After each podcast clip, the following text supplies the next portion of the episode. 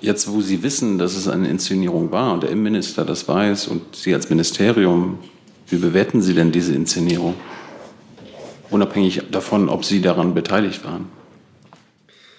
Also Sie bezeichnen das als Inszenierung ja. äh, und es ist nicht meine Aufgabe, die Programmgestaltung äh, des baden-württembergischen Innenministeriums zu bewerten. Es ist nur festzuhalten, das ist ein Faktum, dass äh, das ein Polizeifahrzeug gewesen ist, das nicht äh, aus irgendeinem Museum äh, geholt wurde, sondern es war ein Polizeifahrzeug, das in der Nacht am Wochenende in dieser Fußgängerzone beschädigt wurde. Und äh, möglicherweise war es zwischendurch mal nicht mehr da und wurde dann wieder aufgestellt, aber es ist dennoch etwas, es ist ein Original. Äh, ähm, oder ein Originalschauplatz äh, und ein, äh, dieses Polizeifahrzeug äh, war Teil der Geschehnisse in der Nacht am Wochenende und deswegen kann man sich darüber streiten, ob das eine Inszenierung ist oder ob es einfach die Darstellung der Realität ist. Guten Tag, liebe Kolleginnen und Kollegen. Herzlich willkommen in der Bundespressekonferenz. Herzlich willkommen der stellvertretenden Regierungssprecherin Ulrike Demmer sowie den Sprechern und Sprecherinnen, Sprecherinnen und Sprechern der Ministerien. Herzlich willkommen auch den beiden Gebärden, der Gebärdendolmetscherin und dem Gebärdendolmetscher, die uns freundlicherweise vom Sender Phoenix zur Unterstützung zur Verfügung gestellt werden. Sie sind bei Phoenix zu sehen und auch nur bei Phoenix. Und wir erlauben in diesen besonderen Zeiten als Bundespressekonferenz die Übertragung dieser Pressekonferenzen live im Fernsehen. Wir sind eine regierungsunabhängige Organisation, die Bundespressekonferenz, die ermöglicht es den Mitgliedern, ihren Mitgliedern, also den Hauptstadtjournalisten, Fragen zu stellen und auch den Kollegen von den ausländischen Medien, die hier akkreditiert sind. Das nur zur Erläuterung, was jetzt hier passiert. Heute hat das Kabinett getagt und Frau Demmer kann uns einiges dazu berichten. Sie haben das Wort. Auch von mir einen schönen guten Tag. Das Kabinett hat heute sehr viel beschlossen. Ähm, die, ich fange mal an. Das Bundeskabinett hat äh, zunächst zwei Gesetzentwürfe beschlossen, die der Umsetzung der Beschlüsse des Koalitionsausschusses vom 3. Juni zur Stärkung der Länder und Kommunen dienen. Der Entwurf eines Gesetzes zur finanziellen Entlastung der Kommunen und der neuen Länder schafft die einfach gesetzlichen Grundlagen dafür. Die Folgewirkungen der Pandemie betreffen kurzfristig und unmittelbar die Haushalte aller Gemeinden und Gemeindeverbände in Deutschland. Vor allem sind erhebliche Mindereinnahmen in der, bei der Gewerbesteuer zu erwarten. Und zudem sind viele Gemeinden und Gemeindeverbände mit hohen Sozialausgaben belastet. Deutschland braucht aber natürlich handlungsfähige und leistungsstarke Gemeinden, sowohl zur Überwindung der Pandemie als auch für den wirtschaftlichen Erholungsprozess. Zur Stärkung ihrer durch die Pandemie verschlechterten Finanzlage gewährt der Bund nun allen Gemeinden für die in diesem Jahr zu erwartenden Mindereinnahmen bei der Gewerbesteuer zu gleichen Teilen mit dem jeweiligen Land einen pauschalen Ausgleich auf Basis von Artikel 143h des Grundgesetzes. Hierzu erhalten die Länder aus dem Bundeshaushalt einen Betrag in Höhe von insgesamt 3,134 Milliarden Euro. Und zur weiteren Stärkung der Finanzkraft der Kommunen wird der Bund dauerhaft weitere 25 Prozent und insgesamt bis zu 74 Prozent der Leistungen für Unterkunft und Heizung in der Grundsicherung für Arbeitssuchende übernehmen. Für die einfach gesetzliche Umsetzung der genannten Maßnahmen erfolgt eine Änderung des Grundgesetzes. Verfassungsrechtliche Grundlage dafür ist der heute ebenfalls beschlossene Entwurf eines Gesetzes zur Änderung des Grundgesetzes. Artikel 104a und 143h. Hierdurch wird, der Bund, wird dem Bund verfassungsrechtlich ermöglicht, seine Beteiligung an den Leistungen für die Unterkunft und Heizung in der Grundsicherung für Arbeitssuche zu erhöhen Arbeitssuchende zu erhöhen und sich einmalig an einem pauschalen Ausgleich der krisenbedingten Gewerbesteuerausfälle der Gemeinden zu beteiligen. Entlastet werden durch das Gesetz zusätzlich die neuen Länder, in denen der Bund seinen Anteil an den Erstattungen für die Aufwendungen der Rentenversicherung aus den Zusatzversorgungssystemen der ehemaligen DDR von 40 auf 50 Prozent erhöht. Die grundsätzliche Verantwortung der Länder für die Gewährleistung einer angemessenen Finanzausstattung ihrer Kommunen bleibt davon natürlich unberührt. Zudem hat das Kabinett heute Eckpunkte für ein Bundesprogramm Ausbildungsplätze sichern beschlossen. Damit sollen die Auswirkungen der Corona-Pandemie auf die Ausbildungstätigkeit der Betriebe, Betriebe abgefedert werden. Die Auszubildenden von heute sind die Fachkräfte von morgen. Deshalb sollten möglichst alle jungen Menschen eine Ausbildung beginnen und erfolgreich abschließen können, auch in Corona-Zeiten. Mit dem Bundesprogramm Ausbildungsplätze sichern unterstützt die Bundesregierung deshalb Ausbildungsbetriebe bei der dualen Ausbildung in der aktuellen, ja sehr schwierigen Situation mit rund 500 Millionen Euro verteilt über die Jahre 2020 und 2021. Vorgesehen sind insbesondere Prämien an von der Corona-Krise besonders betroffene kleine und mittlere Unternehmen. Im Einzelnen soll es da geben eine Ausbildungsprämie für die kleinen und mittleren Unternehmen, die, ihre Ausbildungs die ihr Ausbildungsangebot im Vergleich zu den drei Vorjahren nicht verringern. Das bedeutet 2000 Euro für jeden für das Ausbildungsjahr 2021 abgeschlossenen Ausbildungsvertrag. Dann gibt es eine Ausbildungsprämie für die Unternehmen, die ihr Ausbildungsplatzangebot erhöhen. Das sind 3000 Euro für jeden gegenüber dem früheren Ausbildungsniveau zusätzlich abgeschlossenen Ausbildungsvertrag. Es gibt eine Förderung für die kleinen und mittleren Unternehmen, die ihre Ausbildungsattraktivität, die Ausbildungsattraktivität und Aktivität trotz Corona-Belastungen fortsetzen und Ausbilder sowie Azubis nicht in Kurzarbeit bringen. Und es gibt eine Förderung für die Unternehmen, die die Übernahme einer Auftrags- oder Verbundausbildung für Auszubildende, die ihre Ausbildung temporär nicht im eigenen Betrieb weiterführen können eine, eine Übernahmeprämie für Betriebe, die zusätzliche Auszubildende übernehmen, die wegen pandemiebedingter Insolvenz ihres Ausbildungsbetriebs die Ausbildung nicht fortsetzen können. Das sind 3.000 Euro pro Auszubildenden, befristet bis zum 30.06.2021. Die Förderung, für die Förderung kommen kleine und mittlere Unternehmen in Betracht, die eine Berufsausbildung in anerkannten Ausbildungsberufen oder in den bundes- und landesrechtlich geregelten praxisintegrierten Ausbildungen im Gesundheits- und Sozialwesen durchführen. Und mit diesen Eckpunkten setzt die Bundesregierung ein wichtiges Element des Beschlusses des Koalitionsausschusses vom 3. Juni ähm, Corona-Folgen bekämpfen, Wohlstand sichern, Zukunftsfähigkeit stärken um.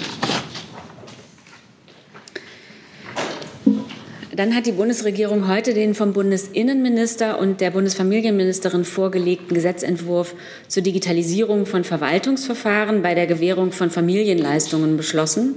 Mit dem Entwurf werden die rechtlichen Rahmenbedingungen geschaffen, um den Zugang zu zentralen Familienleistungen so stark wie möglich zu vereinfachen. Im Mittelpunkt stehen zunächst die Leistungen Elterngeld, Kindergeld und Namensbestimmungen. Ziel ist es, Eltern in der Phase rund um die Geburt eines Kindes von Bürokratie zu entlasten. Verwaltungskontakte werden deshalb gebündelt und die Daten müssen nicht mehr mehrfach eingegeben, sondern nur noch einmal. Der Gang zum Amt kann damit also in vielen Fällen entfallen. Auf Wunsch der Eltern können bestimmte vorhandene Nachweise zwischen den Behörden abgefragt werden, etwa die für den Elterngeldantrag notwendigen Nachweise für ein Einkommen aus nicht selbstständiger Tätigkeit und mit dieser Vereinfachung von Nachweispflichten geht der Gesetzentwurf deutlich über die Vorgaben des Onlinezugangsgesetzes hinaus und leistet einen wichtigen Beitrag zur Umsetzung des im Koalitionsvertrag verankerten Once-Only-Prinzips. Dies äh, erlaubt den Bürgern, ihre Daten nicht für jede Leistung erneut bei der Verwaltung abgeben zu müssen, sondern bereits hinterlegte Daten können dann behördenübergreifend erneut verwendet werden. Parallel zur Arbeit am Gesetzentwurf hat das Bundesland äh, Bremen auch die Arbeiten an der digitalen Umsetzung des Kombi-Antrags vorangetrieben. Diese Leistung wird so bereits zeitnah nach Inkrafttreten dieses Gesetzes für einige Bremer Bürger digital zur Verfügung stehen und diesem Vorbild werden weitere Länder folgen. Dann hat die Bundesregierung heute die Formulierungshilfe für einen Änderungsantrag der Regierungsfraktionen äh, zu dem am 28. August vergangenen Jahres vom Kabinett vorgelegten Entwurf des Strukturstärkungsgesetzes Kohleregionen beschlossen. Die Koalitionsfraktionen hatten sich in ihren Beratungen zuvor auf einige Änderungen des Strukturstärkungsgesetzes verständigt. Die Formulierungshilfe dient jetzt also der Umsetzung dieser Änderungswünsche. Neben den verabredeten Änderungen enthält die Formulierungshilfe auch Korrekturen klarstellender und technischer Natur. Stärkere Betonung für nun Ziele, das wirtschaftliche Wachstum zu stärken und Arbeitsplätze zu schaffen. Strukturschwache Steinkohlekraftwerkstandorte werden ebenfalls mit Bundesmitteln unterstützt. Die betroffenen Länder haben sich auf eine Verteilung der Mittel geeinigt. Zudem sollen die ehemaligen Braunkohlereviere Helmstedt und Altenburger Land auch Unterstützung erfahren. Darüber hinaus werden mit der Formulierungshilfe die in der Bund-Länder-Einigung zum Kohleausstieg vom 15. Januar beschlossenen zusätzlichen Bundesprojekte aufgenommen. Zusätzlich werden Priorisierungen von Verkehrsinfrastrukturprojekten verankert. Und dann gab es noch eine Formulierungshilfe, nämlich die für einen Änderungsantrag der Koalitionsfraktionen zum Entwurf des Kohleausstiegsgesetzes mit Regelungen zur Reduzierung und Beendigung der Braunkohleverstromung. Ähm, außerdem hat es den öffentlich-rechtlichen Vertrag zur Reduzierung und Beendigung der Braunkohleverstromung zur Kenntnis genommen. Also das Kabinett hat es zur Kenntnis genommen und dessen Unterzeichnung nach Inkrafttreten des Kohleausstiegsgesetzes durch den Bundesminister für Wirtschaft und Energie zugestimmt.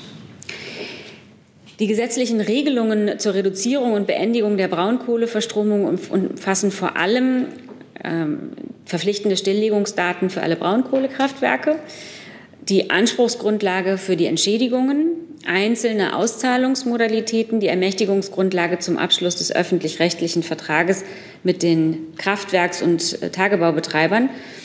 Und die gesetzlichen Regelungen sollen durch den öffentlich-rechtlichen Vertrag ergänzt und konkretisiert werden. Der Vertrag soll nach Inkrafttreten des Kohleausstiegsgesetzes unter anderem Abschluss der beihilferechtlichen Prüfungen durch die EU-Kommission und den Bundesminister für Wirtschaft und Energie unterzeichnet werden. Und dann hat, das Bundes, hat die Bundesregierung heute das Programm für die deutsche EU-Ratspräsidentschaft, ähm, die am 1. Juli beginnt, beschlossen. Angesichts der Pandemie und ihrer Folgen steht die Europäische Union vor großen Herausforderungen. Die Erwartungen unserer Partner an uns sind groß. Und unser übergreifendes Ziel ist es, dass Europa stärker, wettbewerbsfähiger, solidarischer und auch nachhaltiger aus der Krise hervorgeht. Damit die Europäische Union und ihre Mitgliedstaaten die Krise dauerhaft und wirksam überwinden können, müssen wir das Virus nachhaltig eindämmen und zielgerichtet und zukunftsorientiert äh, in die europäische Wirtschaft investieren, unser Investitionspotenzial ausschöpfen und den sozialen Zusammenhalt stärken. Dafür benötigen wir gemeinsames, abgestimmtes Handeln in europäischer Solidarität und auf Grundlage der gemeinsamen Werte. Für die Bundesregierung als Ratspräsidentschaft ist dabei klar, dass die Aufgaben weit über die unmittelbare Bewältigung der aktuellen Pandemiesituation hinausgehen. Wir wollen daher vor allem auch wichtige Zukunftsthemen voranbringen. Wir müssen unseren Blick auf die großen Transformationsprozesse unserer Zeit, dazu gehört der Klimawandel, dazu gehört die Digitalisierung, lenken. Und in einer Welt zunehmender Polarisierung muss europäische Politik natürlich auch die Handlungsfähigkeit Europas nach außen stärken, um unsere Verantwortung in der Welt um unsere Verantwortung in der Welt wahrzunehmen und europäische Werte und Interessen zu verteidigen. In diesem Sinne hebt das heute verabschiedete Programm die zentralen Herausforderungen hervor, denen die EU gegenübersteht. Und das Programm zeigt auch auf, wie die deutsche Ratspräsidentschaft die Weichen für eine erfolgreiche Zukunft Europas stellen will. Und dann hat nach dem äh, regulären Kabinett äh, der Kabinettausschuss Digitalisierung äh, getagt. Ähm, die Themen hatte ich Ihnen in der vergangenen Woche schon vorgetragen. Es gab da den Bericht über den Stand zum Digitalisierungsprogramm Bund und ähm, zur Umsetzung, die Erfahrung der Bundesbehörden zur papierlosen Kommunikation. Der weitere Prozess zur Datenstrategie der Bundesregierung, die vierte Aktualisierung der Umsetzungsstrategie Digitalisierung gestalten und die deutsche Ratspräsidentschaft. Vor einer Woche haben wir ja äh, den Nachtragshaushalt verabschiedet, der hohe Milliardensummen in die Zukunft investiert und deutlich macht, wir wollen als Land digitale Zukunft für alle schaffen. Dazu haben wir uns sehr ambitionierte Ziele äh, gesetzt für KI, Made in Germany, als auch für die Zukunftstechnologien wie Open Run und Quantencomputing gesetzt. Die Erfahrungen der Pandemie zeigen ja, dass ohne digitale Technologie äh, und Anwendung hätte unsere Gesellschaft, äh, hätten unsere Wirtschaft und auch die Familien in den letzten Monaten äh, die Pandemie oder die Situation in der Pandemie gar nicht meistern können. Und nun erwarten äh, sie natürlich zu Recht, dass der Staat äh, endlich wirklich nutzerfreundliche und medienbruchfreie Angebote schafft und auch die Verwaltung eine proaktive Servicestelle wird. Dies gilt natürlich auch für den Umgang mit Daten und den daraus gewonnenen Erkenntnissen. Die Bundesregierung arbeitet seit dem Beschluss der Eckpunkte im November vergangenen Jahres einer, einer, einer ambitionierten Datenstrategie. Die öffentliche Online-Konsultation als auch die Erkenntnisse und Erfahrungen der letzten Monate in der Krise werden in diese Datenstrategie natürlich einfließen fließen und diese bereichern. Und dann habe ich noch einen Termin anzukündigen. Am Montag, am kommenden Montag, den 29. Juni, wird die Bundeskanzlerin um 16 Uhr den französischen Staatspräsidenten Macron äh, in Schloss Meseberg empfangen. Die Bundeskanzlerin freut sich, dass mit diesem ersten Besuch eines ausländischen Staatschefs seit dem Ausbruch der Pandemie zugleich auch ein Zeichen für die engen deutsch-französischen Beziehungen gesetzt wird. Das Treffen wird zwei Tage vor Beginn der deutschen EU-Ratspräsidentschaft am 1. Juli stattfinden.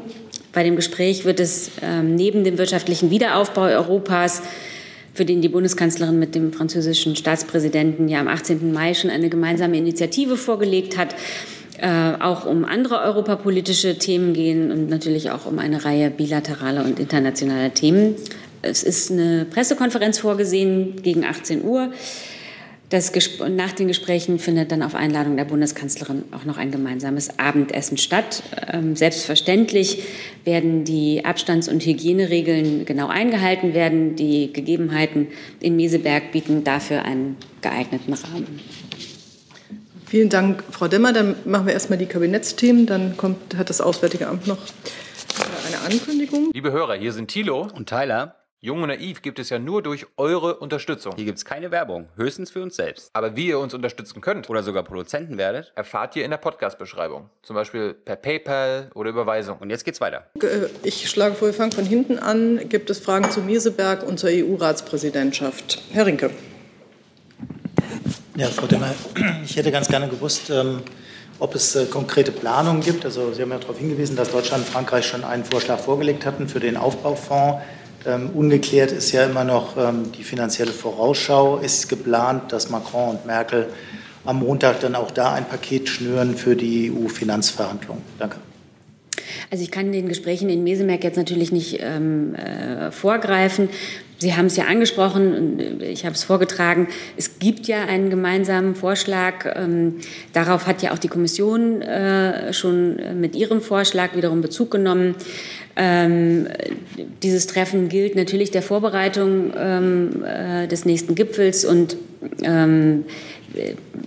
darüber hinaus kann ich den Gesprächen hier, wie gesagt, nicht vorgreifen.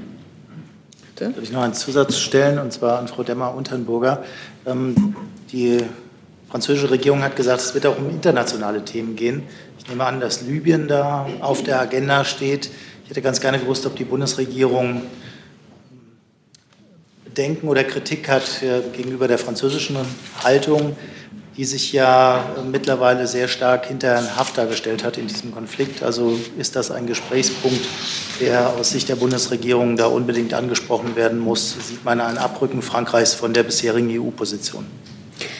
Also ich, ich, muss mich da leider wiederholen. Ich kann jetzt den Gesprächen nicht vorgreifen. Äh, internationale Themen, da gibt es eine ganze Bandbreite von Themen, äh, die sicherlich äh, ansprechenswert wären.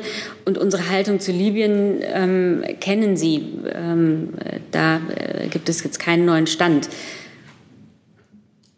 Ich kann nur ergänzen, dass äh, Libyen natürlich auch äh, ständig Thema in den sehr regelmäßigen Gesprächen des Außenministers mit seinem französischen Amtskollegen ist. Die beiden haben ja seit Beginn der Corona-Pandemie ähm, ein wöchentliches Telefonat eingeführt. Äh, da ist Libyen äh, praktisch immer äh, Teil dessen, worüber gesprochen wird. Und das war auch der Fall, als Jean-Yves Jean Le Drian am Freitag hier in Berlin war. Darf ich die Frage noch einmal wiederholen? Ähm, weil ich hatte ja gar nicht nach der deutschen Haltung gefragt, sondern danach, ob man das Gefühl hat, dass Frankreich von der gemeinsamen Position, die man noch hatte, abgerückt ist? Also aus Sicht der Bundesregierung ist es einfach wichtig, dass alle an den Verhandlungstisch zurückkehren. Dazu hat ähm, auch der Außenminister ja am Montag äh, schon aufgerufen. Die Bundesregierung setzt sich für eine Beruhigung der Lage vor Ort ein. Äh, ausdrückliches Ziel ist es, äh, eine Deeskalation zu erreichen und äh, einen baldigen Waffenstillstand.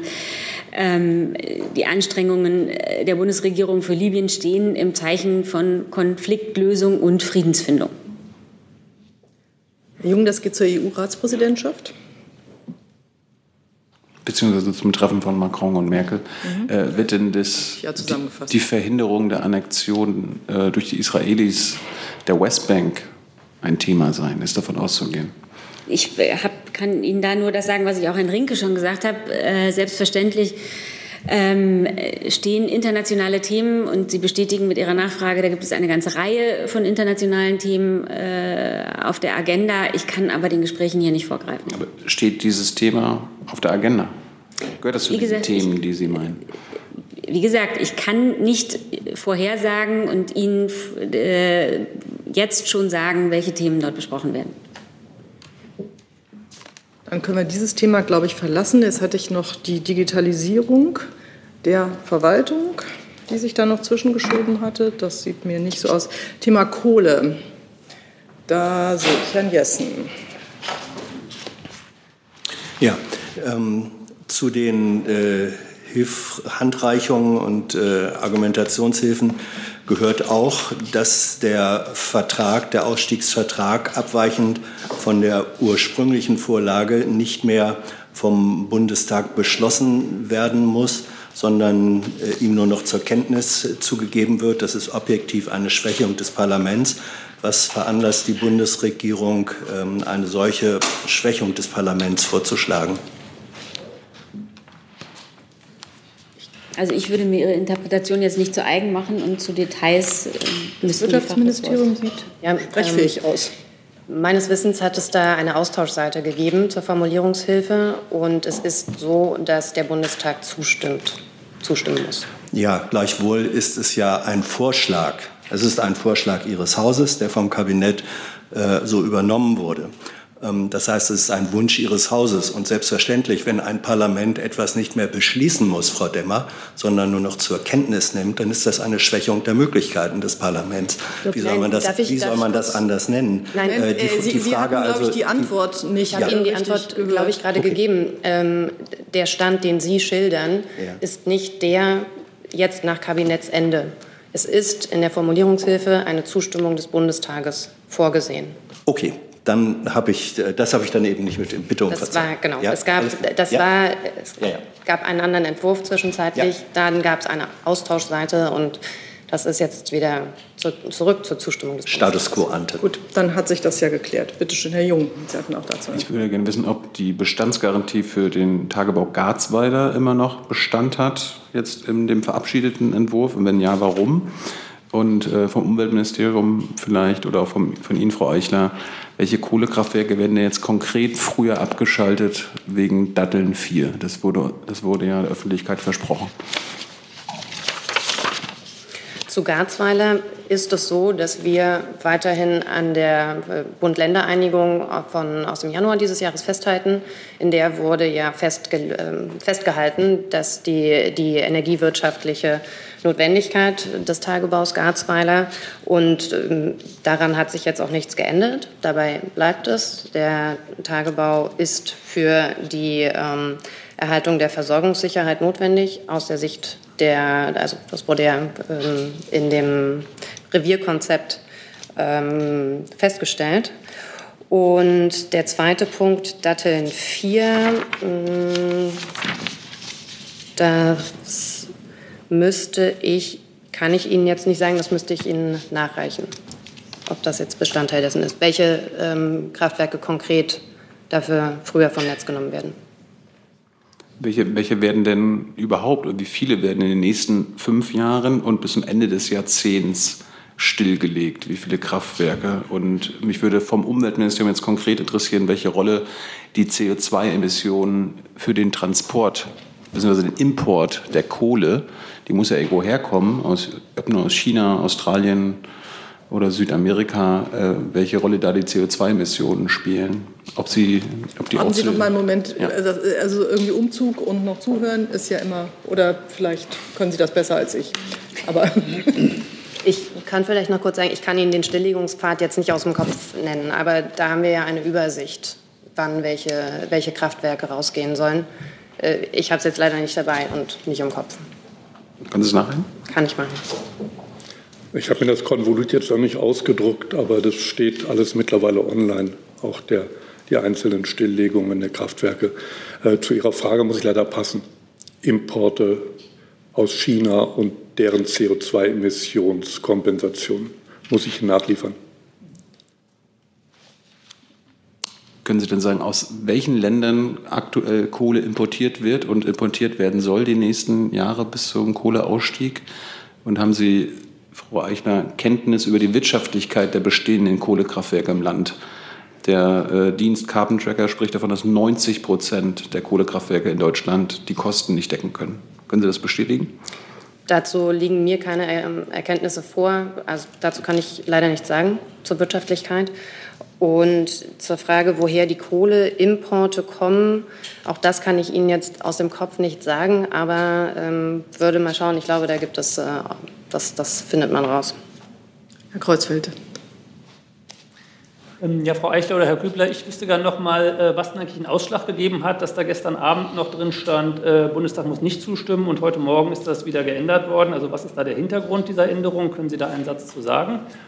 Und die andere Frage, ähm, eine Veränderung, die mir aufgefallen ist im Vergleich zu den früheren Entwürfen, ist, dass ja bei der Steinkohle die Entschädigungssumme hochgesetzt wurde und auch die, äh, die Zeit für die äh, Ausschreibung um ein Jahr verlängert wurde. Was ist der Hintergrund davon? Bevor Sie jetzt antworten, an den Kollegen Geers vom Deutschlandfunk will ich nur kurz die Frage senden. Mir scheint seine Frage beantwortet zu sein, die hier eingespielt ist. Äh, wenn nicht, bitte noch mal schreiben. So, Sie haben das Wort. Ähm, Entschuldigung, können Sie es noch mal wiederholen? Was war der Grund, dass das von gestern Abend bis heute Morgen noch mal geändert worden ist mit der Bundestagszustimmung? Und was ist der Grund dafür, dass die äh, Entschädigungssummen bei, und die Jahreszahl bei der Steinkohle verändert worden sind? Mhm. Ähm, es war von vornherein, mein schon, dass von vornherein vorgesehen war, dass der, der Bundestag dem, Ent, äh, dem Entwurf des, des Vertrages zustimmt.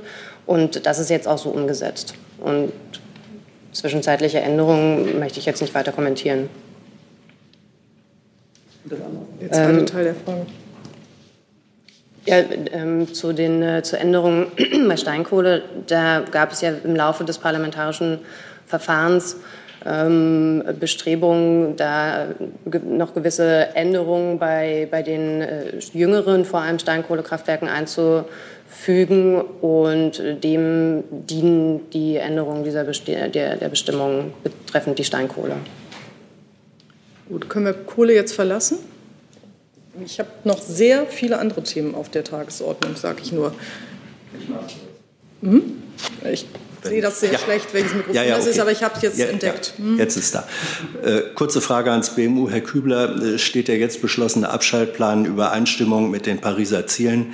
Äh, dient er Ihrer Erfüllung? Ja, wir haben mit diesem Beschluss äh, nicht nur den von einem großen gesellschaftlichen Konsens getragenes Ergebnis der Kohlekommission umgesetzt und der Ergebnisse der Bund-Länder-Gespräche, ähm, sondern haben damit auch einen ganz klaren Ausstiegspfad. Deutschland wird damit das erste Land sein, das gleichzeitig aus Atom und Kohle austritt. Wir können damit Vorbild für die Welt werden. Und dieser Pfad, dieses Kohleausstiegsgesetz ist Teil des Konjunkturprogramms, das im vergangenen Jahr beschlossen wurde. Und das wiederum ist ein Teil unseres Beitrags zum Weltklimaziel. Werden mit diesem Ausstiegsplan äh, die deutschen Verpflichtungen des Pariser Vertrages erreichbar sein? Davon gehen wir aus. Sie wissen aber auch, dass die europäischen Verhandlungen der Anhebung eines Zieles, die wir dieses Jahr nach dem Pariser Klimaabkommen noch äh, melden müssen, äh, in der Diskussion sind. Da wird es im September ein Impact Assessment geben. Äh, und äh, dann wird es auch, und dafür setzt sich die Umweltministerin ein, hoffentlich eine klare Anhebung der europäischen Klimaziele auf 50 bis 55 Prozent äh, Treibhausgasreduktionsminderung gegenüber 1990 hinauslaufen. Und insofern bindet sich das Kohleausstiegsgesetz damit ein. Herr Jung auch nochmal. Frau Demmer, wann hat zuletzt das Klimakabinett getagt und wann wird es wieder tagen? Das müsste ich nachreichen, das kann ich jetzt aus dem Kopf so nicht sagen. Okay, dann können so wir das Thema her. Kohle, glaube ich, verlassen. Viel passiert. Mhm. Ich habe jetzt hier auf meiner Liste des Kabinetts noch die Digitalisierung der Verwaltungsverfahren für Familienleistungen. Dazu gibt es, glaube ich, keine Frage. Dann das die Thema Ausbildungsplätze. Das sieht mir auch nicht so aus. Und die Gewerbesteuer und die Kompensation der Kommunen. Das scheint mir auch alles klar zu sein. Dann hat Herr Burger das Wort, der noch Ankündigungen hat. Vielen Dank. Ich möchte Ihnen heute eine Veranstaltung ankündigen, die morgen stattfindet. Äh, der Außenminister wird morgen ähm, Co-Gastgeber sein bei der Sudan-Partnerschaftskonferenz. Äh, diese Konferenz wird Corona-bedingt als Videokonferenz stattfinden, die Sie live mitverfolgen können, und zwar unter der Adresse togetherwithsudan.de, alles in einem Wort geschrieben, bis auf das DE. Ähm, Sudan befindet sich nach dem Sturz von Ex-Präsident Bashir im letzten Jahr an einem historischen Wendepunkt und steht auf dem Weg zu Frieden und Demokratie vor enormen Herausforderungen. Wir wollen als internationale Gemeinschaft die notwendige Unterstützung dafür geben. Die morgige Partnerschaftskonferenz richten wir gemeinsam mit den Vereinten Nationen, der Europäischen Union und Sudan aus. Co-Gastgeber sind Premierminister Hamdok, Außenminister Maas, UN-Generalsekretär Guterres und der EU-Außenbeauftragte Borrell. Die Konferenz soll den Auftakt bilden für einen neuen politischen Partnerschaftsprozess zwischen Sudan und der internationalen Gemeinschaft zur Unterstützung des Landes auf seinem Weg zu Frieden und Demokratie. Gleichzeitig soll sie finanzielle Unterstützung der regionalen und internationalen Partner zur Unterstützung der wirtschaftlichen Reform und zu ihrer sozialen Abfederung mobilisieren. Vielen Dank. Gibt es dazu Fragen? Bitte schön, Sie haben das Mikrofon. Burger, Sie haben jetzt gerade äh, so ein bisschen die Ziele der Konferenz äh, angedeutet. Was sehen Sie als die Hauptherausforderungen momentan im Sudan? Ja, Sudan ähm, hat sich auf einen sehr schwierigen ähm, und sehr bewundernswerten Weg der äh, friedlichen Transformation im letzten Jahr begeben. Ähm, und ähm, es steht äh, gleichzeitig vor der Aufgabe, äh, diesen äh, schwierigen politischen Transitionsprozess. Es geht ja um die Frage der, ähm, politischen, des politischen Übergangs, der Übergabe der Regierung ähm, in zivile Hände ähm, zu äh, erfolgreich voranzutreiben. Und gleichzeitig steht äh, Sudan vor sehr, sehr ernsthaften wirtschaftlichen Problemen ähm, und einem enormen wirtschaftlichen Reformbedarf. Ähm, es ist bewundernswert, ähm, dass Sudan in dieser Transitionsphase trotz all der Schwierigkeiten äh, schon sehr schwierige Reformen ähm, in Angriff genommen hat. Diesen Weg wollen wir weiter begleiten. Und wie gesagt, äh, wir möchten auch ähm, internationale Unterstützung dafür mobilisieren, dass die sozialen Folgen dieser Reformen abgefedert werden können. Ich bekomme eine Nachricht von außen, dass das Mikrofon inaktiv zu sein scheint. Äh, das ist jetzt hier im Saal nicht der Fall, aber vielleicht kann das Büro der Bundespressekonferenz da mal einen Blick drauf werfen, ähm, dass diese Nachricht auf diesem Weg dort ankommt. So, äh, Herr Jung, zu diesem Thema. Nur ganz kurz, wird äh, der Streit zwischen Ägypten und Äthiopien um den Nil Thema sein? Also es werden dort äh, etwa 40 Delegationen teilnehmen. Ich kann jetzt nicht ähm, voraussagen, welche Delegation dort welches Thema äh, sozusagen anspricht. Aber ähm, die äh, thematischen Schwerpunkte, die wir von Seiten der Co-Veranstalter sehen, habe ich ja genannt.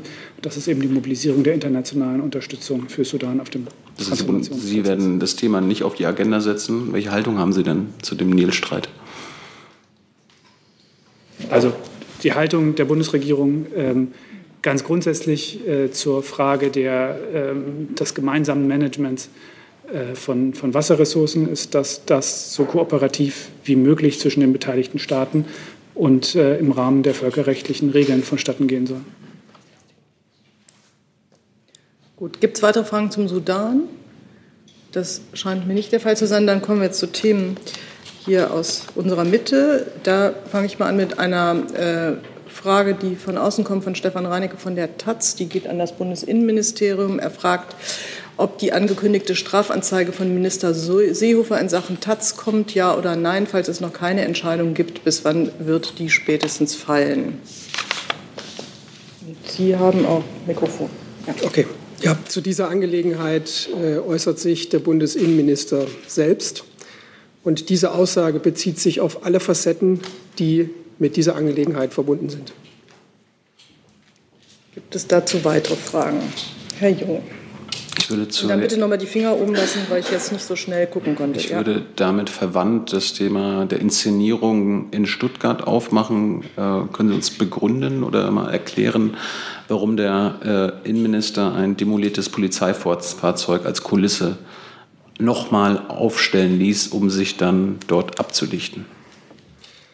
Die Organisation des Besuchs in Stuttgart äh, erfolgte durch das äh, Innenministerium in Stuttgart, durch Baden-Württemberg. Und der Bundesinnenminister war dort Gast. Äh, er hat im Vorfeld dem äh, baden-württembergischen Innenminister gesagt, dass er sich, dass er keine eigenen äh, Wünsche hat für den Ablauf des Tages. Er fügt sich dem Programm, so wie es von dort vorgeschlagen wird, und so ist es auch erfolgt. Hat der Innenminister denn gewusst, dass das eine Inszenierung war? Der Innenminister hatte Kenntnis davon, dass er in der Fußgängerzone auf ein Polizeifahrzeug äh, trifft, das in der Nacht am vergangenen Wochenende äh, beschädigt worden ist. Äh, darüber hinaus hatte er keine Informationen. Herr Jessen. Das ist das, äh, was man in den USA die Herstellung einer Foto-Op nennt, einer Photograph Option. Die einen nehmen dafür Kirchen. Jetzt wurde ein Polizeiauto genommen. Ist der Innenminister der Meinung, dass die Inszenierung, die künstliche Herstellung dieser, dieses Fotohintergrundes äh, der Glaubwürdigkeit der Politik und auch seiner Position dienlich ist oder war? Der Bundesinnenminister ist nach Stuttgart gereist in Absprache mit dem äh, Innenminister in Baden-Württemberg, weil es ihm wichtig war, äh, den Originalschauplatz zu besuchen, an dem sich äh, am vergangenen Wochenende die Szenen abgespielt haben. Äh, ich wiederhole noch einmal, dass äh, die Programmgestaltung äh, durch das baden-württembergische Innenministerium erfolgt ist. Wir haben dort in keiner Weise mitgewirkt oder auch keine Wünsche geäußert und sind dort als Gäste angekommen und haben uns an dem Programm beteiligt. Ja. Darüber hinaus hatten wir keine Kenntnisse. Das äh, habe ich zur Kenntnis genommen. Die Frage war aber, ob der Innenminister durch die Tatsache der Inszenierung die Glaubwürdigkeit ähm, seiner inhaltlichen Position und seiner äh, sozusagen auch seiner demonstrativen Fürsorgepflicht für Polizeibeamte ähm, in Mitleidenschaft gezogen sieht. Sozusagen eine, ein Glaubwürdigkeitskollateralschaden durch die Tatsache der Inszenierung.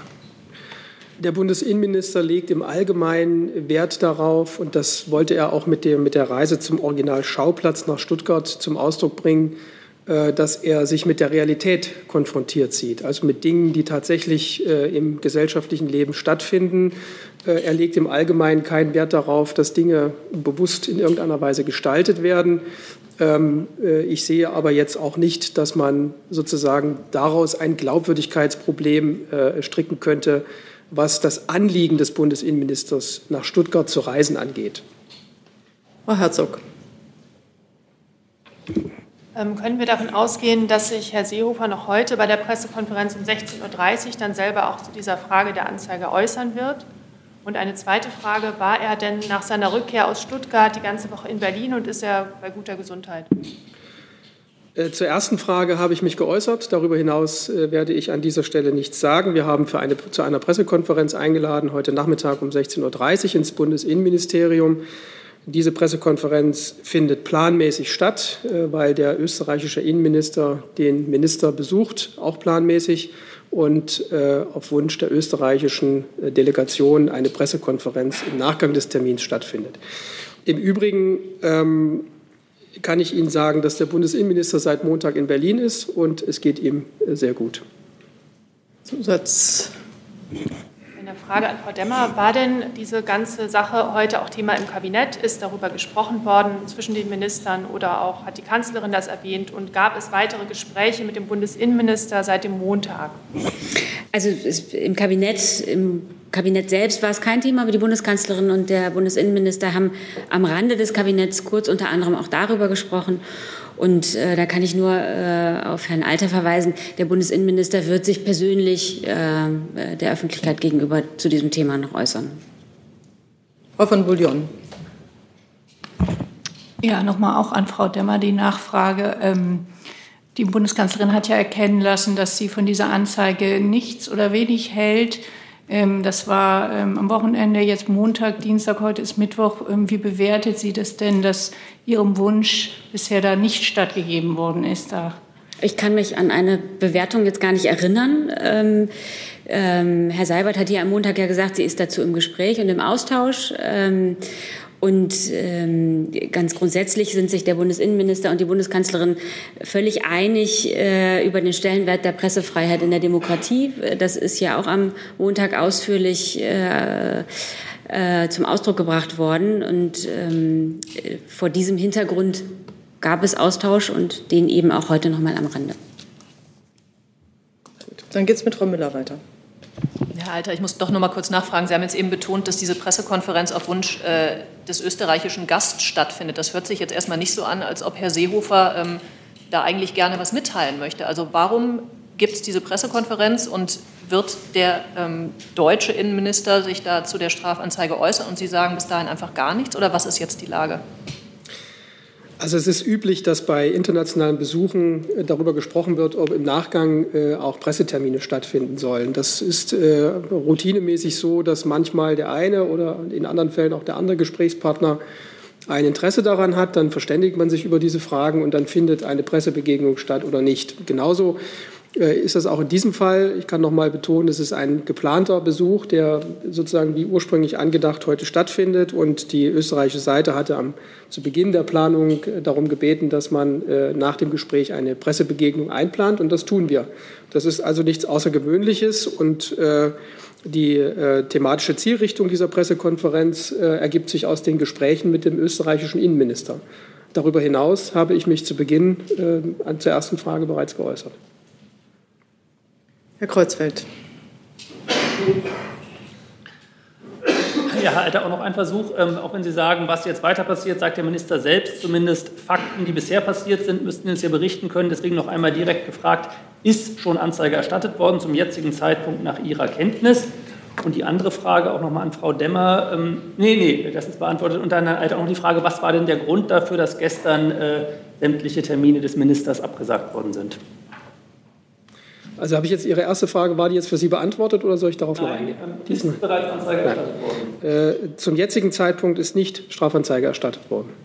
Ähm, und zum gestrigen Zeitplan äh, kann ich sagen, das haben wir auch auf Anfrage bereits an mehreren Stellen so beauskunftet. Es hat am gestrigen Tage Terminverschiebungen gegeben, äh, in deren Folge die Termine, die ursprünglich für den Bundesinnenminister geplant waren, verschoben werden mussten, beziehungsweise äh, die ähm, äh, der Festaktstiftung Ehrenamt in Neustrelitz war nicht mehr zu verschieben. Deswegen hat der Bundesinnenminister sich dort vertreten lassen.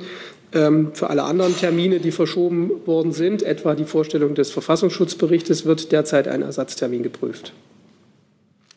Und diese Terminverschiebungen ergeben sich heute nicht mehr. Deswegen findet alles planmäßig statt, wie ursprünglich angedacht. Frau Buschow. Herr Alter, ich muss auch noch mal ähm, nachfragen, vielleicht habe ich es auch noch nicht verstanden. Sie haben gesagt, er wird sich persönlich dazu äußern. Wenn ich Sie richtig verstanden habe, haben Sie jetzt aber nicht gesagt, dass er das zwangsläufig auf der Pressekonferenz heute tut. Deswegen frage ich noch mal nach, wird er sich heute zur Anzeige äußern? Ich hatte gesagt, dass äh, sich diese Aussage, dass er sich selbst äußern wird, äh, alle Aspekte umfasst, die mit dieser Angelegenheit verbunden sind. Dazu gehört auch der Zeitplan. Herr Braune, nur mal ins Off. Äh, mir scheint Ihre Frage soweit beantwortet. Ähm, das war auch die Frage nach den Facetten und ob er sich heute noch äußert. Ich will das hier nicht alles wiederholen. So, jetzt habe ich Herrn Jessen als nächstes.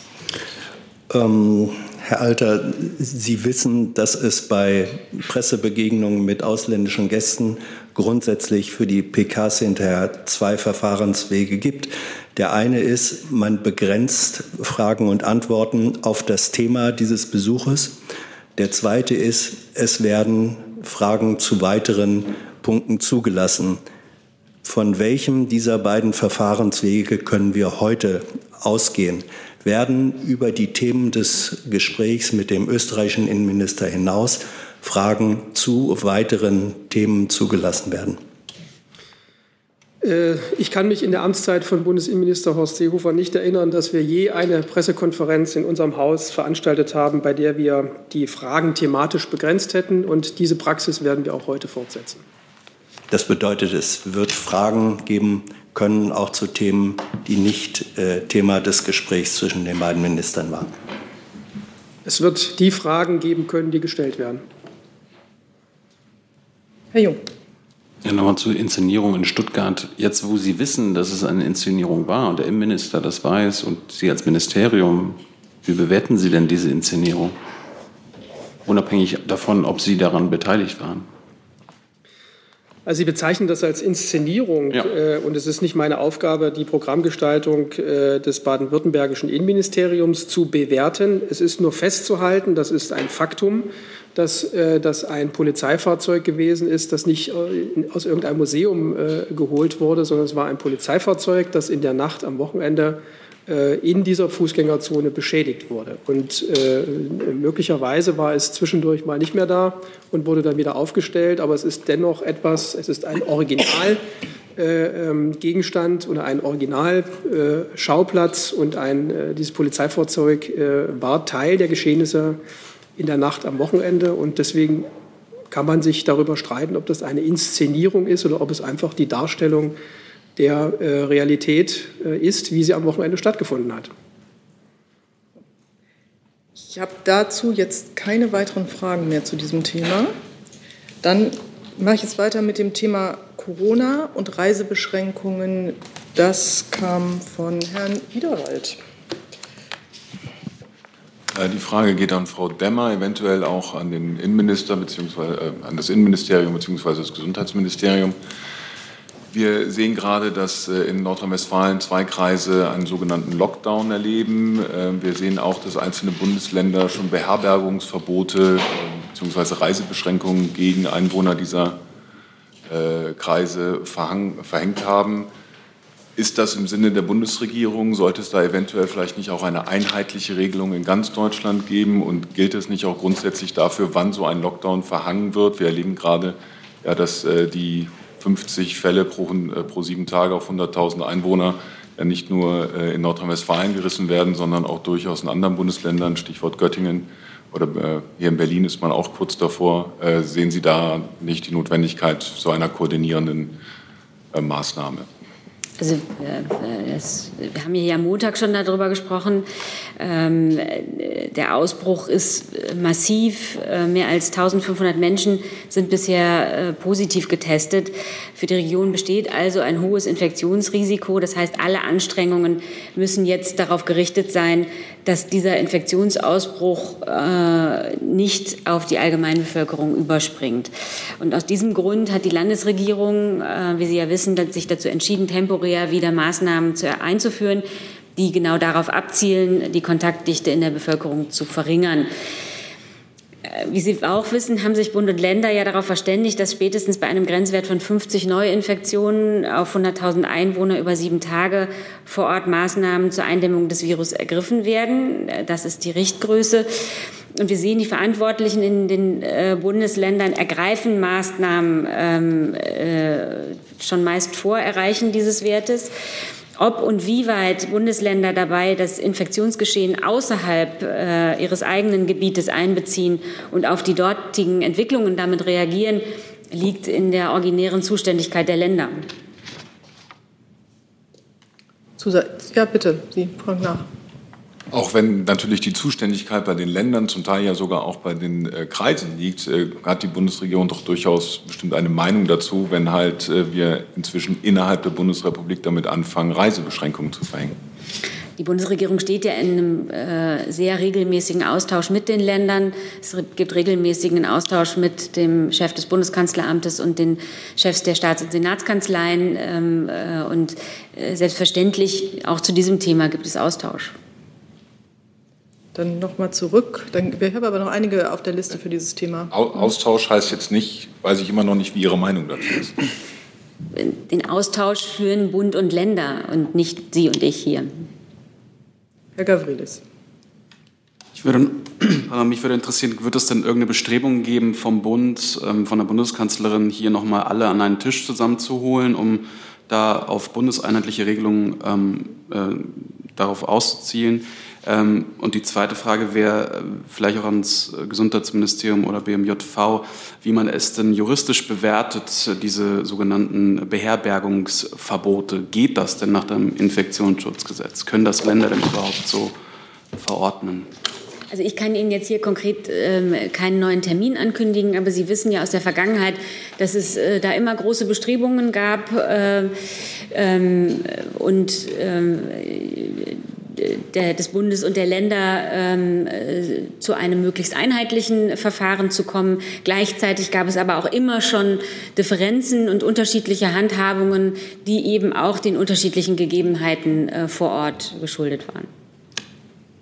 Wer kann sich denn zu der ja, zu den Infektionsschutzmaßnahmen, bevor sich vielleicht das BMG noch mal dazu äußert. Also ich glaube, wir können die Maßnahmen der Länder hier nicht rechtlich bewerten. Dass, äh, die Länder sind für den Vollzug des Infektionsschutzrechts in eigener Verantwortung zuständig. Es hat ja auch allgemeine Beherbergungsverbote eine ganze Zeit lang gegeben. Es gibt eine ganze Bandbreite möglicher Maßnahmen, die jedenfalls wir als Justizministerium nicht im Einzelnen bewerten können, weil die Länder für diese Maßnahmen verantwortlich sind. Ja, ich kann das gerne noch ergänzen. Ähm, Minister Spahn hat sich heute Morgen im, im ARD Morgenmagazin auch noch mal dazu geäußert äh, und betont, dass genau das jetzt greift, was die Ministerpräsidenten äh, beschlossen haben. Das heißt, ähm, das Ziel ist jetzt regional, die Ausbrüche in den Griff zu bekommen. Äh, und das kann eben dann auch heißen, äh, dass äh, dann regional für einen begrenzten Zeitraum äh, Auflagen wieder verschärft werden. Der Minister hat noch einmal betont, äh, dass die Auflagen dem Schutz aller Menschen in Deutschland äh, dienen. Äh, wenn es diesem Virus zu leicht gemacht wird, dann breitet es sich, es sich ganz schnell wieder aus. Ähm, und hat auch noch mal gesagt, die Botschaft, die wir insbesondere aus Gütersloh mitnehmen sollen, lautet, das Virus ist noch da. Ähm, was die, die rechtliche Bewertung angeht, ähm, die, Sie, die Sie angedeutet haben, die Bundesländer haben qua Infektionsschutzgesetz äh, äh, die möglich weitreichende Möglichkeiten, äh, über entsprechende Rechtsverordnungen äh, Maßnahmen auf den Weg zu bringen. Ähm, und das Beispiel NRW zeigt ja, dass das auch ähm, dann entsprechend äh, genutzt wird, diese Möglichkeiten. Gut. Frau von Bullion. Die Frau Därmer, heißt das denn, dass auch wenn die sich jetzt aus lokalen ähm, Regionen, in denen eine, eine sehr starke Ausbrüche zu verzeichnen sind, dass sich auf ganz Deutschland überträgt, dass auch dann die Bundesregierung nicht wieder stärker ins Krisenmanagement eingreift? Oder wie sollen wir das verstehen? Also wir haben es ja momentan mit einem äh, Ausbruchsgeschehen äh, zu tun, äh, wo es um einen Großbetrieb geht. Äh, momentan wird äh, sozusagen ist das Ziel, äh, das ähm, Ausbruchsgeschehen eben auch im Hinblick auf diese, diese lokale Begrenztheit ähm, entsprechend in den Griff zu bekommen. Aber es ist und bleibt Stand jetzt, ähm, äh, äh, das ist die Situation vor Ort, ähm, äh, Aufgabe der Länder zu entscheiden, wann und ob äh, Auflagen verschärft werden. Ähm, und äh, das heißt eben auch, beurteilen und entscheiden müssen das gegenwärtig die Behörden äh, vor Ort. Gut, dann geht Herrn Jordans weiter. Ich äh, kann das äh, nur ergänzen, insofern, als, als dass natürlich diese regionalen Ausbrüche, die wir sehen, und das ja nicht nur in Gütersloh, zeigen, dass die Pandemie nicht vorbei ist und ähm, dass das Virus nach wie vor in der Lage ist, eine große Anzahl von, von Personen zu infizieren. Und deshalb müssen alle unsere Anstrengungen äh, sich darauf richten, das Erreichte äh, nicht zu gefährden.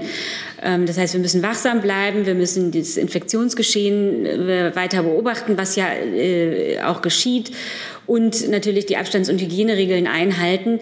Ähm, die Zuständigkeiten, ähm, die wir hier jetzt äh, heute und auch in den vergangenen Monaten immer wieder besprochen haben, bleiben ja immer die gleichen. Und es gibt eben einen, einen guten Austausch äh, zwischen Bund und Ländern. Und ähm, der Föderalismus, so hat sich ja in den vergangenen Monaten gezeigt, ähm, war ja ähm, durchaus in der Lage, äh, die Probleme, die eben unterschiedlich gelagert sind, ähm, äh, der Probleme Herr zu werden.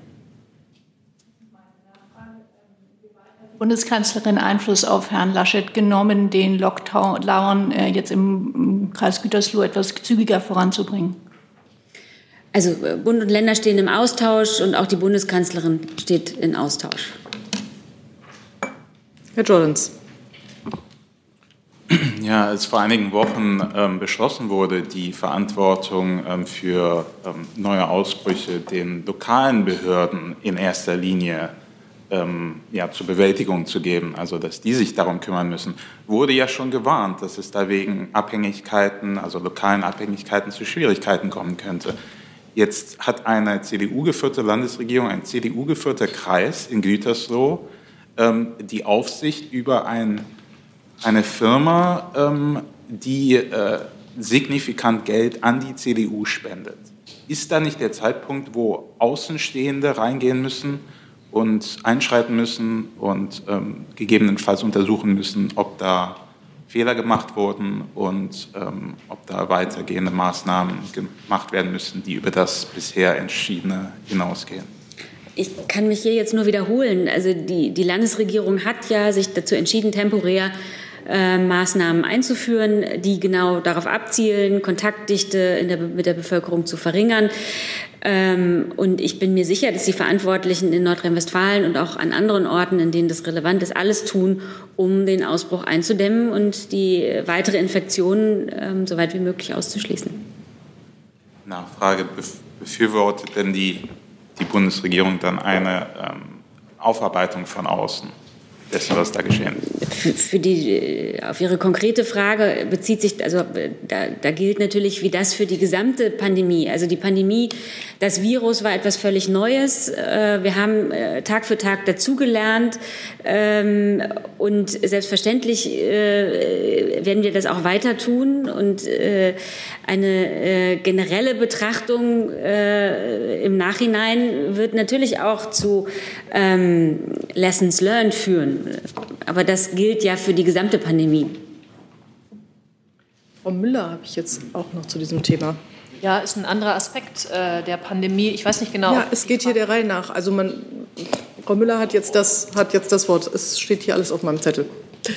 Ich bin nicht ganz sicher, ob die Frage an Frau Demmer geht oder vielleicht an ein Fachministerium. Am äh, Samstag findet die zweite Online-Geberkonferenz für den Anti-Corona-Kampf der EU-Kommission statt. Mich würde mal interessieren, wer da eigentlich für die Bundesregierung teilnimmt, mit welchen Erwartungen Sie da hinfahren und ob Sie nochmal neue finanzielle Zusagen mitbringen. Oder nicht hinfahren, teilnehmen. Okay, ich glaube, die schieben wir noch mal eine Runde. Mhm. Herr Jung stellt seine Frage. Ich äh, mache mal eben auf Hold. Vielleicht äh, beflügelt das eine Antwort. Bitte. Ja, der Kollege Jordan schon die Tönnies CDU-Korruptionsprobleme angesprochen hat, würde ich noch mal gerne von dem Bundesfinanzministerium wissen. Äh, ich soll ja mal warten, ich soll ja mal warten, bis Sie nach vorne gekommen sind. Ähm, ob die Arbeitsschutzbehörden des Zolls, wo Sie ja gesagt haben, dass die jetzt noch intensiver arbeiten als zuvor, äh, im Werk von Herrn Tönnies in Reda Wiedenbrück waren in den letzten Monaten oder jetzt gewesen sind oder in irgendwelchen anderen Werken von ihm? Die gleiche Frage äh, könnte man auch zur FKS noch stellen, die Finanzkontrolle Schwarzarbeit. Genau, das ist ganz richtig, was Sie sagen, die Finanzkontrolle Schwarzarbeit, weil die für die Arbeitsschutzbehörden sind natürlich nicht äh, wir zuständig beim Bundesfinanzministerium, sondern wir sind zuständig für die Finanzkontrolle Schwarzarbeit. Und äh, da hat mein Kollege ja ähm, schon hier ausführlich darüber gesprochen, dass wir da ähm, unsere Kontrollen intensiviert haben.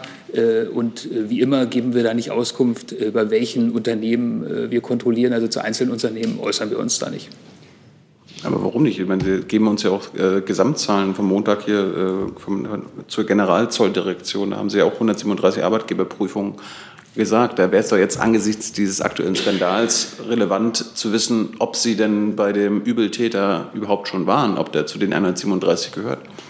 Genau, da, hat, äh, haben Sie völlig recht, dass wir zu den Gesamtzahlen uns äußern. Wie immer sagen wir, wie viele Prüfungen wir machen, was wir festgestellt haben, wie wir gegen Schwarzarbeit äh, in den Unternehmen vorgehen. Dafür ist die Finanzkontrolle äh, zuständig. Die Finanzkontrolle Schwarzarbeit ist äh, nicht zuständig für ähm, sozusagen die Wohnbedingungen und so weiter. Wenn natürlich bei den Kontrollen was auffällt, wird das an die zuständigen Landesbehörden weitergegeben. Wie gesagt, in dem Bereich haben wir unsere Kontrollen auch intensiviert. Dazu hat der Kollege hier die Zahlen durchgegeben und dem habe ich hier nichts hinzuzufügen. So, jetzt aber keine neue Frage, nein, nein, nur eine ist Nachfrage. Es, ist es geheim, wen die Finanzkontrolle Schwarzarbeit kontrolliert? Oder wollen Sie uns das nicht sagen? Wie immer äußern wir uns zu Gesamtzahlen, wir äußern uns, wo wir kontrollieren, was wir kontrollieren, wie viel wir kontrollieren, dass da eine Transparenz hergestellt ist. Zu einzelnen Unternehmen, wer kontrolliert wird, ob es da Verstöße, ob da Verstöße festgestellt werden und so weiter. Wie immer geben wir darüber äh, keine Auskunft, sondern über einzelne Unternehmen wie üblich äußern wir uns nicht. Und ich würde Frau Müller bitten, noch mal die Frage zu stellen. Ich, Sie haben mich da eben auf den falschen Fuß Am Samstag ist diese zweite Mhm. Online-Geberkonferenz äh, rund um die Corona-Pandemie, Pandemie, die von der EU-Kommission äh, organisiert wird, also von Ursula von der Leyen. Und da wollte ich einfach mal wissen, wer nimmt denn da für die Bundesregierung teil? Es hieß in der Ankündigung der EU-Kommission, da seien führende Politiker aus aller Welt dabei. Also wer wäre das für Deutschland? Und äh, mit welchen Erwartungen schauen Sie auf diesen Spendengipfel, Online-Geberkonferenz, wie immer man das nennen will, und ähm, bringen Sie dann nochmal neue finanzielle Zusagen ein? Also die, die Konferenz wird in der Tat von der EU-Kommission gemeinsam mit der Nichtregierungsorganisation Global Citizen organisiert und ist damit eine Folgekonferenz, äh, zu der ja schon im Mai äh, stattgefunden, am 4. Mai stattgefunden habenden Geberkonferenz. Ähm, ich kann noch sagen, um 15 Uhr beginnt sie und sie wird auch per Livestream ausgestrahlt. Die Bundeskanzlerin wird dort ähm, äh, jeweils mit einer, mit einer Videobotschaft äh, dort äh, zu sehen sein. Der Bundeskanzlerin ähm, geht es darum, sich für Impfstoffe, Tests und Medikamente äh, also dafür einzusetzen, dass die überall auf der Welt verfügbar sind und zugänglich äh, gemacht werden. Dazu braucht es Geld, äh, jede Menge Finanzhilfen, äh, sowohl für die Entwicklung als auch für die Verteilung von Impfstoffen, Tests und Medikamenten, um sie auch gerade Menschen in den Entwicklungsländern äh, zugänglich zu machen. Über finanzielle Zusagen, ähm, die dann im Rahmen der Konferenz am Samstag gemacht werden, kann ich jetzt hier noch keine Auskunft geben. Ähm, Das wird dann am Samst- Samstag bekannt gegeben werden. Aber in der Tat, also, das, also 40 Staaten werden teilnehmen. Es wird hochrangig besetzt sein, aber Sie müssten zu genauen Details müssten Sie beim Veranstalter nochmal nachfragen. Aber nur noch mal kurz die Nachfrage. Also Videobotschaft heißt, das ist das, was Deutschland an Spitzenpolitikern einbringt. Also eine, eine Videobotschaft der Kanzlerin. Da ist jetzt nicht noch irgendjemand, keine Ahnung, live in irgendeinem Panel oder sowas dabei. Das da wäre ich überfragt. Ich kann Ihnen für die Bundeskanzlerin diese Teilnahme äh, bekannt geben. Falls aus den Ministerien da noch jemand was hinzuzufügen hat, auch gerne hinterher schriftlich, bin ich dankbar für. Gut. Sieht gerade nicht so aus, als ob sich einer meldet und eine Teilnahme signalisiert. Jetzt habe ich Herrn Niederwild noch. Noch mal- Entschuldigung. So. Äh, Die Frage richtet sich ans BMI, auch nochmal an das Treffen äh, Herr- Herrn Seehofer und sein österreichischer Kollege. Ähm, Wird dort auch noch Moment, mal, wir sind jetzt noch bei Corona. ich bin ne? es, das geht Ah, auch um okay, Corona. okay. Es, äh, es geht um Dann- das Thema, weil Österreich eine Reisewarnung ja für Ja. Nordrhein-Westfalen ausgesprochen hat. Ist das auch Thema der Gespräche? Und äh, wie findet das Innenministerium das? Also ich, äh, mir ist nicht bekannt, dass dieser Aspekt äh, Teil der Agenda ist, aber normalerweise gibt es in der Agenda immer einen Punkt Verschiedenes und dort werden üblicherweise aktuelle Themen besprochen. Ich kann Ihnen das im Moment nicht bestätigen, dass es so sein wird, aber ich will es auch nicht ausschließen. Seine offizielle Reaktion auf diese Reisewarnung?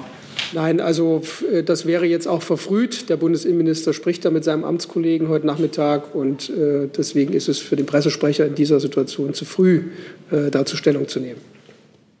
So, jetzt habe ich, weiß nicht, Herr Johns, hatten Sie sich dazu auch noch gemeldet? Frau Herzog, geht das zu diesem Thema oder Sie wollen sich aber noch mal melden? So habe ich verstanden. Okay, Herr Rinke zu diesem Thema. Herr Jordans. Ja, also die Bundesregierung ähm, pocht ja schon ähm, seit Anfang der Pandemie auf einheitliche Regelungen und äh, Kooperation innerhalb Europas, ähm, was die Bewältigung ähm, des Coronavirus angeht. Wie, wie kann sie das denn machen, wenn selbst innerhalb Deutschlands äh, Kleinstaaterei herrscht und man da keine äh, Vorgaben macht oder überhaupt nur äußern will, wie jetzt beispielsweise bei diesen Reisebeschränkungen innerhalb Deutschlands, wo die Gütersloher nicht nach Bayern dürfen, aber problemlos nach Baden-Württemberg oder nach Schleswig-Holstein. Also ich, ich, kann jetzt zu dem von mir bisher Gesagten nichts mehr hinzufügen. Wie gesagt, also ähm, Bund und Länder stehen äh, zu diesem Thema im Austausch. Wir sehen, dass ähm, die lokalen Behörden vor Ort ähm, sich des Problems annehmen und äh, was den internationalen äh, ähm, Austausch anbelangt, da kann vielleicht auch Herr Burger noch ergänzen, das ist ja auch Teil äh, des Prozesses, äh, den wir mit dem Ratsprogramm äh, in der Ratspräsidentschaft erreichen wollen. Denn klar ist auch in Zukunft ähm, ist es gut, wenn Europa da zusammenarbeitet. Deswegen ist es ein wichtiger Teil der Ratspräsidentschaft und Teil des Ratspräsidentschaftsprogramms kann nur ergänzen, dass ja auch äh, in allen Schritten, die wir ähm, zur Koordinierung des Vorgehens im europäischen Rahmen gemacht haben, es immer darum geht, äh, zu koordinieren, abzustimmen.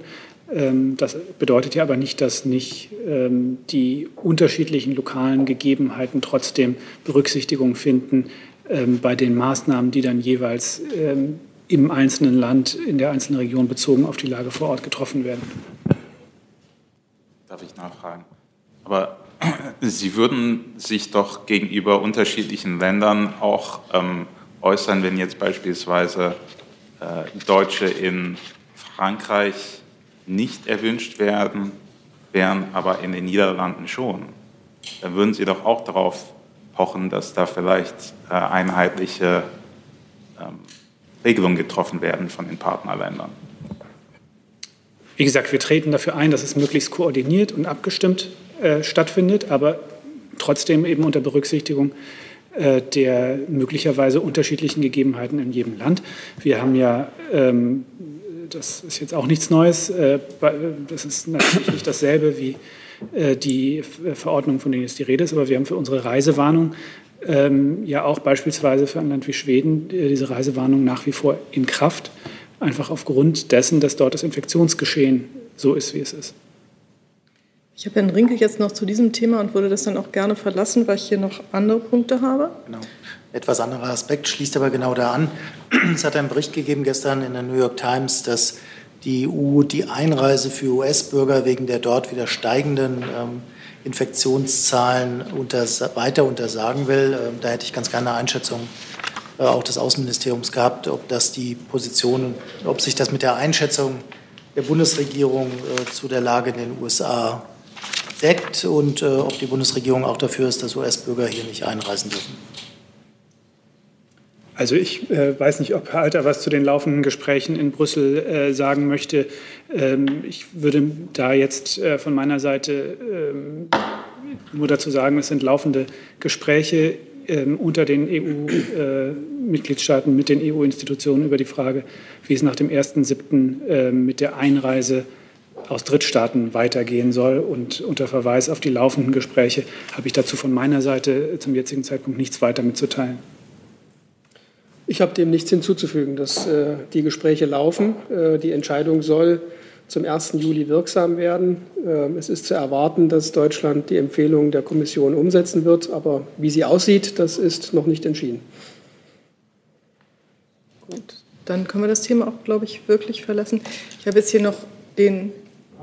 Hat sich erledigt. Also, Entschuldigung? Ich hätte ein anderes Thema. Noch ein anderes Thema. Das steht, also Sie stehen hier schon mit einem anderen Thema. Also das hat sich, äh, das hat sich erledigt, das ist gut. Dann habe ich noch Frau Herzog mit einem anderen. Also wir müssen jetzt mal gucken, bitte auf die Uhr. Ich habe jetzt noch Herrn Jordans, bei dem bin ich nicht sicher, ob das schon jetzt alles erledigt ist. Ist noch präsent.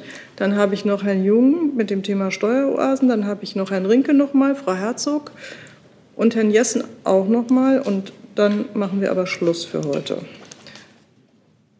So. Ähm, Frau Herzog. Eine Frage an Herrn Kolberg. An Herrn Kolberg. Das ist gut, dann holen wir gleich das andere anschließen.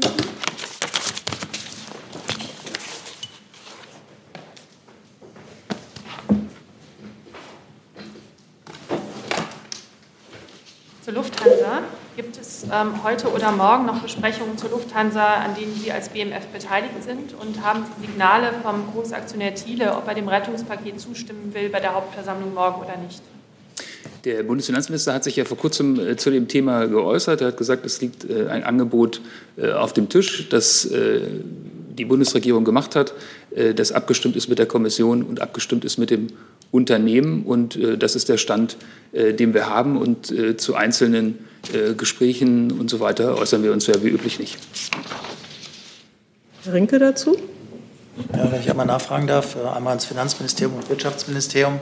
Es gibt einen Vorschlag der Lufthansa, der jetzt bekannt geworden ist, äh, Plan B. Ähm, wenn das morgen in der Hauptversammlung nicht durchgehen sollte, das Rettungspaket, was vereinbart wurde, dann könne der Bund in einem abgestuften Verfahren ja die Anteile an der, äh, an der Luftfahrtgesellschaft übernehmen, und zwar in einem ersten Schritt 10 Prozent. Ist das ein gangbarer Weg auch aus Sicht äh, der Bundesregierung? Ich kann bei dem bleiben, was ich ja eben gesagt habe. Der Bundesfinanzminister hat sich zu dem Thema klar geäußert, äh, zu dem Angebot, das die Bundesregierung äh, vorgelegt hat. Äh, und dem habe ich ja nichts hinzuzufügen. Und ich auch nicht. Weitere Fragen zu Lufthansa? Das scheint mir nicht der Fall zu sein. Dann habe ich Herrn Jung zum Thema Steueroasen. Dann bleiben Sie gleich sitzen, Herr Kolberg, netterweise. Ja, das passt ganz gut. Ähm, das Finanzministerium hat ja angegeben, dass Bundesbürger zumindest im Jahr 2018 äh, auf Konten in Jersey, also dieser Insel, insgesamt 180 Milliarden Euro geparkt haben. Können Sie uns sagen, wie viele Bundesbürger das sind, die das, äh, diese, diese 180 Milliarden geparkt haben? Und sehen Sie Jersey eigentlich als Steueroase oder wie immer Sie sie nennen wollen an? Also der Bundesregierung ist wichtig und dafür tritt sie auch mit Nachdruck ein, sich gegen unfairen Steuerwettbewerb und aggressive Steuergestaltung einzusetzen. Äh, da ist in den letzten Jahren viel passiert. Wir haben Fortschritte insbesondere beim internationalen Informationsaustausch erreicht ähm, und äh, dadurch wird eben auch mehr Steuertransparenz hergestellt. Deswegen haben wir diese Daten äh, über die Sie gerade sprechen, die stammen ja äh, vom Bundesfinanzministerium, die haben wir äh, übermittelt auf eine parlamentarische Anfrage.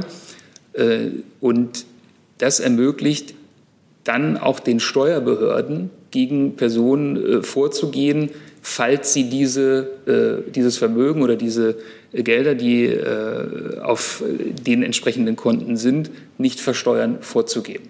Äh, das war der Grund, um auch diesen internationalen Informationsaustausch aufzusetzen, dass äh, Gelder, die im Ausland sind, äh, ordnungsgemäß versteuert werden. Und mit diesen Informationen arbeiten jetzt die Finanzbehörden.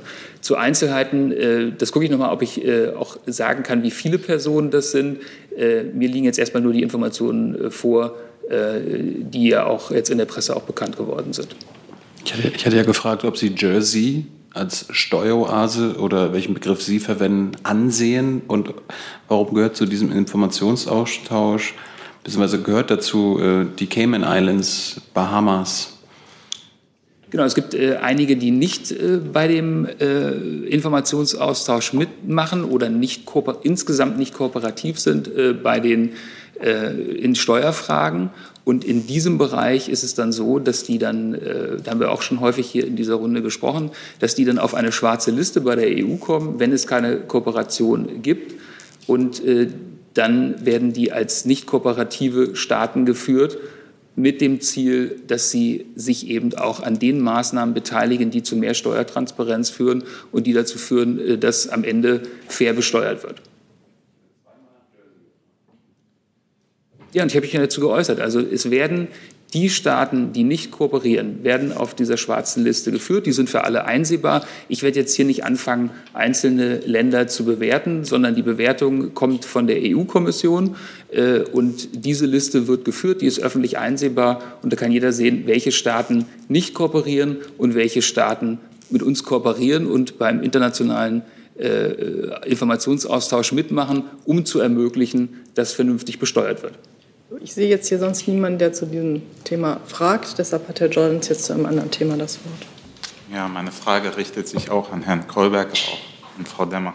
Seit den Geschehnissen bei Wirecard gibt's, äh, also wird im Ausland wieder vermehrt äh, Verwunderung darüber ausgedrückt, dass es in Deutschland immer wieder zu Finanzskandalen oder anderweitigen Wirtschaftsskandalen kommt, die von den zuständigen Behörden hier nicht aufgedeckt werden, sondern anderswo. Also beispielsweise der VW-Diesel-Skandal oder der Geldwäscherei-Skandal bei der Deutschen Bank und jetzt Wirecard. Wie erklären Sie sich das, dass die deutschen Behörden offensichtlich nicht in der Lage sind, diese großen Unternehmen ähm, ordentlich zu kontrollieren? Also zunächst einmal, der Minister hat sich ja gestern ganz klar zu dem Fall äh, geäußert, auf den Sie gerade ansprechen. Er hat gesagt, äh, der Fall Wirecard ist im höchsten Maße besorgniserregend. Nach der Strafanzeige durch die BaFin gegen die vier Vorstandsmitglieder ist jetzt die Staatsanwaltschaft gefragt, mögliche Manipulationen durch das Unternehmen rückhaltlos aufzuklären. Kritische Fragen stellen sich äh, auch der Aufsicht über das Unternehmen, insbesondere mit Blick auf die Rechnungslegung und die Bilanzkontrolle.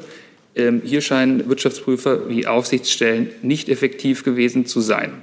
Die BaFin hat eigene Fehler bereits eingeräumt. Sie müssen schleunigst identifiziert und abgestellt werden. Wir müssen schnell klären, wie wir unsere regulatorischen Vorschriften ändern müssen, um auch komplexe Unternehmensgeflechte flächendeckend, zeitnah und schnell überwachen zu können. Das sind wir den Anlegern, Beschäftigten und Investoren schuldig äh, und dem Finanzplatz Deutschland. Ähm, er hat ja genau diesen Punkt auch der Regularien angesprochen. Das ist natürlich ein laufender Prozess. Wir haben in den letzten Jahren äh, in vielen dieser Bereiche Verschärfungen äh, vorgenommen. Äh, die Finanzdienstleistungsaufsicht wurde in den letzten Jahren erheblich gestärkt. Sie hat zusätzliche Kompetenzen erhalten, zum Beispiel im Anlegerschutzbereich. Zudem wurde der, Kauf, ähm, der Kampf gegen Marktmissbrauch gestärkt. Hier sind hohe Bußgelder und Strafen vorgesehen. Wie ich eben gesagt habe, das ist ein Prozess, der laufend ist, wo wir natürlich immer wieder gucken müssen, ob Anpassungen notwendig sind, um genau das Ziel zu erreichen, das ja auch Ihre Frage, äh, das ja auch Ihre Frage beinhaltet, dass wir einen äh, funktionierenden, äh, eine funktionierende Aufsicht haben und gegen solche Manipulationen gezielt vorgehen können. Jetzt gibt es hier noch weitere Möglichkeiten, sich was anzuhören. Hm. Ich kann vielleicht noch ergänzen zur ähm, Aufsicht über die Wirtschaftsprüfer. Das erfolgt in Deutschland über die unabhängige Abschlussprüferaufsichtsstelle, kurz APAS. Um, und diese ist eingerichtet aufgrund von EU-rechtlichen Vorgaben. Es ist eine unabhängige Behörde, die also auch nicht der, ähm, der Weisungsbefugnis des BMW oder irgendeines anderen äh, Ministeriums unterliegt. Wir haben keine Fachaufsicht und insofern zu konkreten Fragen würde ich empfehlen, sich direkt an die APAS zu wenden. ja, ich möchte für das Justizministerium ergänzen, auch aus unserer Sicht äh, muss der Fall Wirecard jetzt schnell und gründlich aufgeklärt werden. Das ist jetzt Sache der Justiz in München.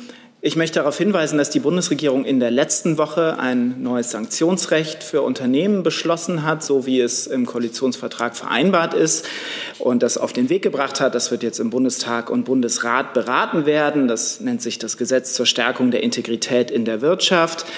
Ähm, das sieht unter anderem vor, dass Staatsanwaltschaften künftig nicht nur gegen einzelne Manager, sondern auch gegen Unternehmen ermitteln müssen und nicht nur können wie bisher, sondern müssen, wenn Straftaten wie zum Beispiel äh, massenhafte Betrugstaten aus Unternehmen heraus begangen werden. Darauf äh, möchte ich nur hinweisen. Das betrifft jetzt nicht unmittelbar diesen Fall, aber soll eben gerade in der Zukunft dafür sorgen, dass äh, solche äh, Straftaten aus Unternehmen heraus nicht begangen werden. Hey Leute, Jung und Naiv gibt es ja nur durch eure Unterstützung. Ihr könnt uns per PayPal unterstützen oder per Banküberweisung, wie ihr wollt. Ab 20 Euro werdet ihr Produzenten im Abspann einer jeden Folge und einer jeden Regierungspressekonferenz. Danke vorab. Sie wollten nochmal nachfragen? Das ist eine Frage Das ist gut. Herr Rinke zu diesem Thema? Gut, dann sind Sie jetzt mit einem anderen Thema. Frage ans Auswärtige Amt. Gibt es noch eine Frage ans Finanzministerium, Herr Jessen? Ich habe Sie jetzt als Letzten noch auf der Liste. Gut, dann damit wir hier nicht, damit das hier nicht so sportlich wird.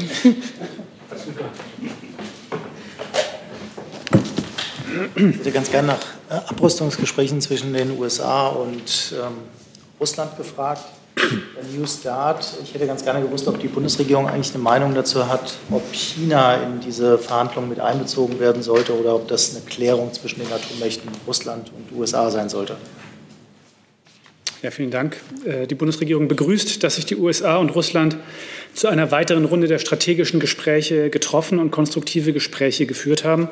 Es ist ein positives Zeichen, dass sich beide Seiten darauf geeinigt haben, ihre Gespräche in Kürze fortzusetzen. Wie Sie wissen, setzt sich die Bundesregierung und Außenminister Maas nachdrücklich dafür ein, nukleare Abrüstung und Rüstungskontrolle wieder auf die internationale Tagesordnung zu bringen. Für uns steht die Verlängerung von New Start dabei äh, im Vordergrund. Äh, der Vertrag würde sonst in neun Monaten auslaufen und deswegen ermutigen wir USA, die USA und Russland ähm, zu einer solchen Verlängerung. Auch wenn es sich bei New Start um einen bilateralen Vertrag handelt, ist er für uns Europäer von großer Bedeutung, denn er trägt maßgeblich zur europäischen und globalen Sicherheit bei und die Verlängerung dieses zentralen Vertrages schafft eine gute Grundlage für die notwendige Weiterentwicklung und Ausweitung der Rüstungskontrolle. Wir haben gleichzeitig an der Ausweitung und Weiterentwicklung der Rüstungskontrolle ein großes Interesse. Sie sollte einerseits China einbinden und andererseits weitere russische Nuklearwaffen in den Blick nehmen. Und insofern unterstützen wir Amerikan unsere amerikanischen Partner äh, in ihrem Bestreben. Dass China mit seiner steigenden globalen Bedeutung mehr Verantwortung übernehmen muss, eben auch in der Rüstungskontrolle, haben Bundeskanzlerin Merkel und der Außenminister mehrfach betont. Das sieht nicht aus, als ob es dazu weitere Fragen gibt. Dann hat Herr Jessen noch mal das Wort. Jetzt. Frage ans Auswärtige Amt. Ähm, welche Kenntnis haben Sie vom Einsatz einer türkischen Kampfdrohne, bei dem gestern in der nordsyrischen Stadt Kobane vier Frauen, offenbar kurdische Aktivistinnen, getötet wurden? Die Gesellschaft für bedrohte Völker äh, kritisiert, dass solche Angriffe und Aktionen des NATO-Partners Türkei auch durch deutsches Stillschweigen ermöglicht und befördert würden. Falls wir von so einem, so einem Vorgang Kenntnis haben, dann muss ich Ihnen dazu die Antwort nachreichen. Danke. Okay. Gut, dann danke ich allen für Ihre Geduld und Ihr Durchhaltungsvermögen und freue mich auf die Regierungspressekonferenz am Freitag.